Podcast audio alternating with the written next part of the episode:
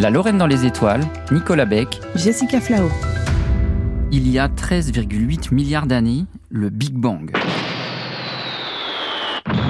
En une fraction de seconde, une expansion soudaine se produit, expansion qui continue encore aujourd'hui. La matière très dense et chaude qui formera notre univers se dilate brutalement. Les premiers éléments légers, comme l'hydrogène et l'hélium, apparaissent 380 000 ans après le Big Bang. L'univers se remplit alors de nuages d'hydrogène et d'hélium et petit à petit, les premières étoiles apparaissent. Mais il faudra attendre 9 milliards d'années pour que notre étoile, le Soleil, se forme. Le système solaire n'est donc pas si vieux à l'échelle de l'histoire de l'univers puisqu'il s'est né il y a 4,5687 milliards d'années. Alors un chiffre très précis sur lequel nous allons revenir. Notre système solaire s'est formé à partir de l'effondrement par gravité d'une partie d'un nuage moléculaire géante, une nébuleuse, autrement dit un gigantesque amas de gaz et de poussière. La plus grande partie de la masse de cette nébuleuse s'est effondrée sur elle-même au centre de cette zone où le Soleil est né. En parallèle, les restes épars du nuage de gaz et de poussière ont généré un disque de matière, la base de ce qui formera plus tard les planètes, les lunes, les astéroïdes et les autres petits corps du système solaire.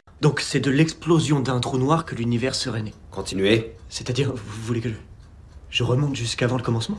Non, non, non. Je veux dire pousser le raisonnement mathématique. Alors revenons sur le chiffre de l'âge du système solaire, 4,5687 milliards d'années. C'est précis et c'est surtout plus ancien que ce que l'on pensait jusqu'à maintenant. Ce chiffre provient d'une étude publiée en janvier 2023 par des chercheurs du Centre de recherche pétrographique et géochimique de Nancy. Ils ont réévalué l'âge du système solaire à partir de condres, des petites billes de silicate que l'on retrouve dans certaines météorites très anciennes. Le laboratoire Lorrain a établi une chronologie cohérente de la formation de ces condres qui ont précédé la naissance des planètes et des astéroïdes. Alors continuons de dérouler l'histoire de notre système solaire. Il y a environ 4,56 milliards d'années, le jeune Soleil s'est formé. Il est alors ce que l'on appelle une naine jaune, une jeune étoile au cœur de laquelle démarrent des réactions de fusion nucléaire. Pour faire simple, des atomes légers comme l'hydrogène et l'hélium s'entrechoquent et fusionnent, produisant des éléments plus lourds. Éléments qui composent aujourd'hui l'univers comme le carbone, l'oxygène, le fer et qui naissent au cœur des étoiles. Autour du Soleil, le reste de la matière, gaz et poussière sont en rotation autour de la toute jeune étoile. Les composés les plus volatiles sont rejetés en périphérie sous l'effet de la très grande température. Et petit à petit,